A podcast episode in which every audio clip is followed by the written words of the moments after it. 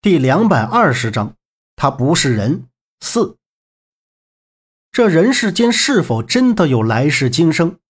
如佛说，三世因果，六道轮回，永无止境。不一会儿，前去找曲梅的人匆匆忙忙的跑了回来。他说曲梅没有找到，一个被曲梅刺伤的研究所的人扶着院门口的柱子，说曲梅带走了老葛，他们向后山的方向跑了。惠恩高僧带了几个人向院外走，研究所的人也跟在后面。眼看天也渐渐黑了，一群人有着打着火把，有着拿着手电筒，朝着后山的方向快步走去。本来这些事已经与杨木他们无关了，但是杨木一想到在天门盘山洞的时候，朱培盛最后跟他说的话，他也就坐立不安，说明朱培盛和曲梅是认识的。他们之间应该是发生过什么感情纠葛，不然朱培盛也不会让他带这种话。但是老葛和他的关系也不一般。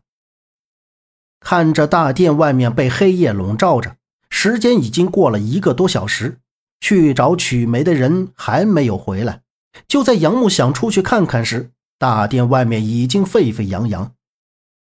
惠恩高僧他们已经回来了，一群人将曲梅围在空地上。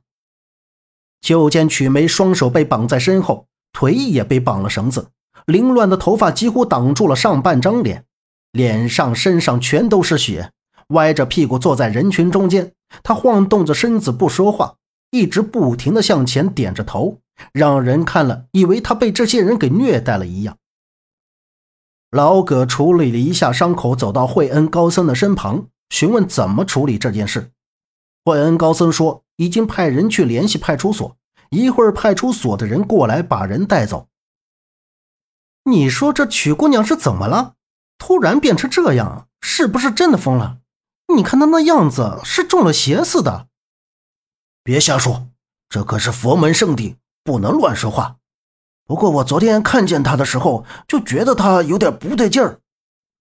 是啊，对了，你知道那个疯子吗？就曲姑娘经常送饭的那个。会不会让他给传染了呀？哎，他跟我说过话，不像是疯话。哎，行了行了，咱们也别在这瞎猜了。我去看看小李。站在杨木旁边的两个人小声私语着。杨木注视着曲梅，曲梅突然甩了一下头，露出恐惧的神情，怔怔地看着杨木这边。就在这时，老葛提出要问曲梅几句话。老葛瘸着腿走到曲梅的身前，缓缓弯下腰，抬手扶了扶自己已经碎裂的眼镜，开口质问道：“曲梅，我刚才也问过你，现在我再问你一遍，那些东西是不是你偷走的？还有，你接近我究竟是为了什么？”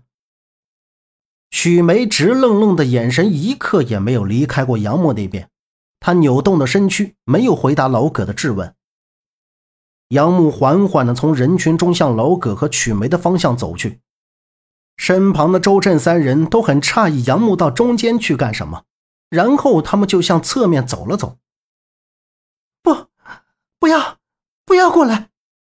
曲梅忽然面目狰狞，激动的边拖动身体向后移，边抬头冲着走过来的杨木大喊着。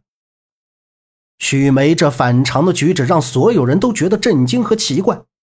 老葛在旁边被吓了一跳，他努力掩盖自己的慌张神色，直起身扭头看着杨木，脸上又露出疑问：曲梅为什么看到杨木会有如此大的反应？你和他有仇吗？老葛唐突地问道。杨木也被震惊了，往后退了退，他仔细瞅了瞅曲梅，也不知道他为什么看到自己会如此的害怕。听到老葛的质问。还没有开口说话，站在后面的周震不满地说道：“葛先生，说什么呢？你什么意思的？我们只是见过他一面，今天这是第二面，能跟他有什么仇？”我没跟你说话，请你不要插嘴。杨同志，我刚才唐突了，只是你一过来他就反应强烈，所以不明白他为什么看到你会这样害怕。老葛表情很严肃，他感觉事情复杂了。这时，杨木注意到曲梅的眼神，那眼神不是一直盯在自己的身上，而是自己右手的位置。下一秒，杨木意识到了握在右手中的东西，连忙取到身前，再看向曲梅的反应，已经印证了自己的想法。我跟他没有仇，他是在害怕这个东西。杨墨张开右手，将手里的玉虎呈现在大众面前。所有人看着，又是引起一阵非议。老葛看到玉虎之后，表情也变了，然后又看向曲梅，再次面对杨木手中的玉虎：“这东西你是从哪儿来的？”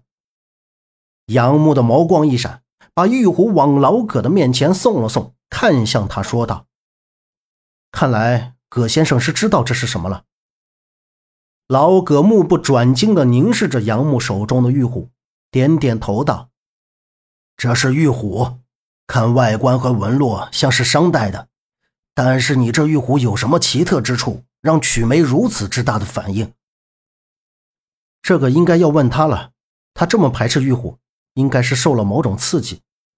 说着，杨木立刻收起玉虎，又向前一步，直面曲梅道：“曲梅，你冷静点。朱培盛，你们认识吧？他让我帮他给你带句话，他说他对不起你。”希望你能原谅他，曲梅，你听到了吗？杨木的声音虽然不是很大，但是曲梅听后身体的反应更加大了，嘴里还啊啊啊的喊着。曲梅叫了半天，她终于渐渐安静下来，一双眼睛无神的看着前面。突然，她嘴里喃喃自语道：“朱，老朱，老朱，你在哪儿？老朱。”朱培盛，是那个劈柴的老朱，你见过他？他人现在在什么地方？老葛瞅了瞅曲梅，对杨木问道：“他死了，你们知道朱培盛和他真正的关系吗？”杨木侧过身反问道。从人群中走出一个小和尚来，他机灵的眼珠转动着说道：“我知道他们两个人的关系，疯子老朱和曲姑娘原本是夫妻。”虽然没有正式结婚，但是他们生过一个孩子，只是那个孩子生下来没多久就死了。听说是曲姑娘把孩子吃了，所以老朱才疯的。听小和尚讲着，所有人都闻风丧胆的看向曲梅，没想到他居然做出这种事，在众人的心里，他已然不是个人了。他如此残忍，连禽兽都比不上。就连刚开始同情他的人，目光也都变得冷漠。在一阵喧哗中，曲梅忽然全身颤抖起来，她表情扭曲着，大家都以为她又要发疯时，她垂低下头，猛地又抬起来。只见他那双原本漂亮的杏核大眼不停的翻着，随后竟看不到一丝黑色眼球，睁得大大的白眼瞪着杨木。